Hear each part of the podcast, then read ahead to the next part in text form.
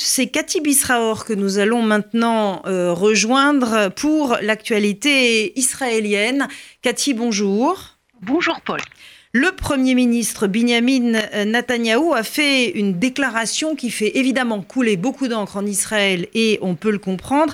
Voilà euh, ce qu'il a déclaré et pourquoi il l'a déclaré. La déclaration du Premier ministre israélien est que Israël n'est pas l'État de tous ses citoyens. C'était la réponse qu'il a donnée à la comédienne Rotem Salah qui, euh, la veille sur le réseau social Instagram, avait indiqué qu'Israël euh, était euh, le pays de tous ses citoyens. L'actrice et mannequin, qui est très populaire, avait écrit un texte défendant les droits de la minorité arabe, qui représente, je le rappelle, un peu plus de 17% de la population et qui affirmait donc que l'État d'Israël est l'État de tous ses citoyens. Comment est-ce qu'on doit comprendre, euh, Cathy, la petite phrase de Binyamin Netanyahou qui fait couler beaucoup d'encre en Israël et pas qu'en Israël? En Israël énormément. En effet, vous avez raison, euh, Paul, ça fait quatre jours que cette affaire fait la une de tous les sites internet israéliens. C'est cette affaire, c'est cet échange, si vous voulez, par médias sociaux interposés entre l'actrice israélienne très connue ici et présentatrice également de télévision et Benjamin euh, Netanyahu.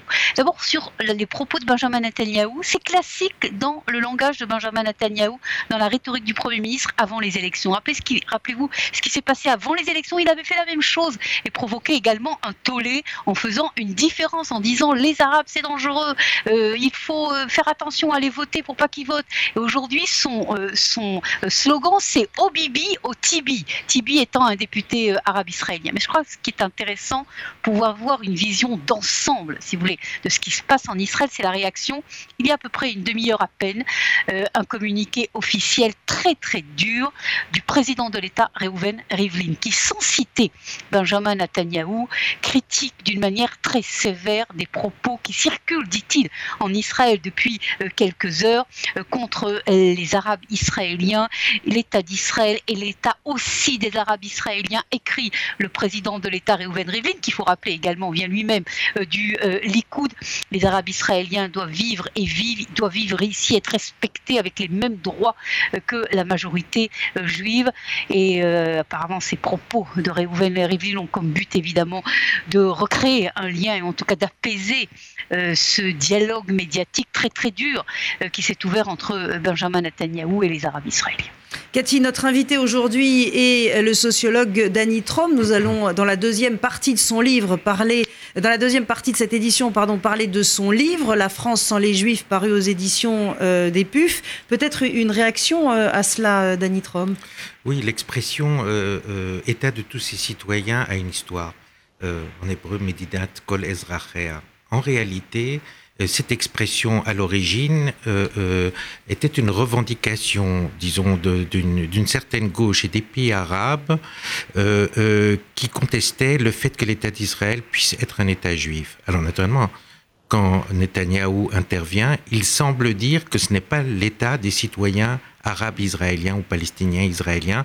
Et là, naturellement, il a tort. Tout, dépend de ce qu'on veut, euh, veut entendre par l'État. Les Arabes citoyens israéliens ne peuvent pas s'identifier avec la symbolique de l'État. Ça ne veut pas dire qu'ils n'ont pas tous les droits, y compris le droit de vote, y compris le droit d'association, le droit d'expression, les droits culturels liés à la langue, etc. Simplement, il y a une revendication à laquelle l'État d'Israël ne peut pas accéder, c'est de renoncer à la symbolique de l'État qui fait que c'est un État juif. Et dans, ce sens-là, et uniquement dans ce sens-là, l'État d'Israël n'est pas l'État de tous ses citoyens. Est-ce que selon vous, euh, Benjamin Netanyahou euh, a voulu, je mets évidemment tous les termes entre guillemets, bah, faire une sorte de, jeu de mots Parce que ça, sème le trouble. En France, en tout cas, quand on lit ce type de phrase, le trouble est semé. Il le, fait, il, le fait exprès, mais ce que je voudrais dire simplement, c'est que l'idée que, dans le sens que je viens de dire, donc très restrictive, l'État d'Israël n'est pas l'État de tous ses citoyens, fait l'objet d'un consensus dans tout le camp sioniste, de la droite à la gauche, y compris Meretz, qui n'a aucun, aucune dans son programme, ne, ne prévoit pas de rebaptiser l'État autrement ou de changer de la nature de l'État d'Israël. Merci pour, euh, pour ces, mmh. ces, ces, précisions qui étaient euh, importantes. Euh, euh, Cathy Bisraor, on va justement parler de ces, de ces élections, puisque vous disiez à l'instant finalement que Benjamin Netanyahou était coutumier du fait que souvent il y avait comme ça des petites phrases en veille d'élection qui pouvaient lui permettre de recueillir quelques, quelques sièges. On s'attendait à un véritable raz-de-marée. Alors quand je dis on, c'est évidemment la presse israélienne, les sondages après l'inculpation de Benjamin Netanyahou.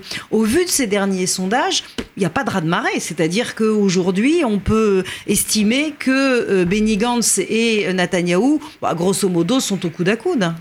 Exactement. Et vous savez, le journal Haaretz a publié un sondage interne qui a été fait par le parti de Benny Gantz, bleu-blanc, qui prévoyait que le parti de Benny Gantz allait gagner 10 sièges, 10 sièges sur le dos du Likoud euh, après les recommandations d'inculpation de Benjamin Netanyahu.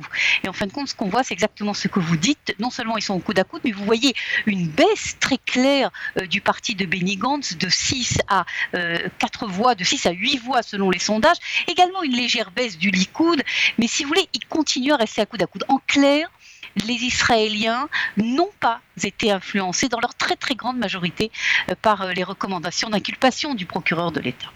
Alors, euh, j'ai envie, envie de vous, poser une question, Dany Trom vous répondez ou vous ne répondez pas euh, là encore, mais on a un peu la sensation quand on regarde finalement les, les, élections en Israël, mais ailleurs qu'en Israël, et je mmh. pense à la France notamment, mmh. qu'il n'y a pas vraiment d'alternative. Mmh. C'est-à-dire que vous avez un leader qui s'impose et qu'il n'y a pas d'opposition, euh, j'ai envie de dire, solide, concrète à ce leader. On l'a vécu quand même en France avec un, un Emmanuel Macron qui est sorti, on ne savait pas très bien d'où plus de droite, plus de gauche, plus rien. Mais quand on regarde finalement euh, l'Europe, il y, y, a un peu quelque chose qui ressemble à ça. Est-ce qu'on est en manque de leaders et est-ce que le fait de manquer de leaders justement, eh bien finalement euh, fait monter au pouvoir des gens qui ne sont pas finalement totalement représentatifs des sociétés? Je ne crois pas que ce soit une question de représentativité, mais vous avez raison. Euh, la situation en Israël n'est pas tellement différente de la situation qu'on connaît en Europe. Le grand problème, c'est que la gauche s'est affaissée. Israël a, a, été, euh, disons, édifié par une élite socialiste. Le Parti socialiste, donc le Parti travailliste, a dominé la vie politique israélienne jusque dans les années 70. Il est resté fort encore au-delà.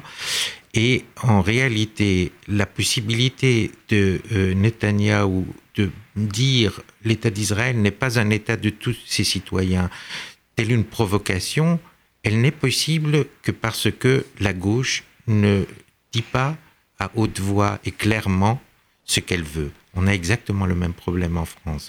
La gauche est en panne de projet, n'arrive pas à faire des propositions et en réalité l'opposition est essentiellement réactive, négative. L'opposition à Netanyahou ne peut pas être une politique alternative. C'est là le grand problème.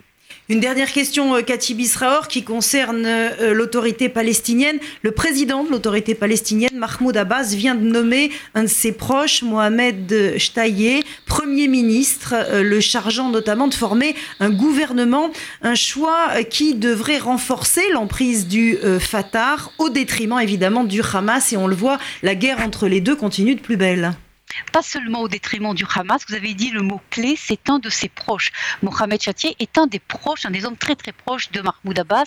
Et si vous voulez, l'objectif de Mahmoud Abbas est non seulement évidemment de se renforcer auprès du Hamas, mais également de renforcer son camp au sein du Fatah. Parce qu'il faut se rappeler, nous en avions déjà parlé ensemble dans ce euh, journal, que euh, est actuellement dans une période de déjà de l'après Mahmoud Abbas, de la relève de Mahmoud Abbas.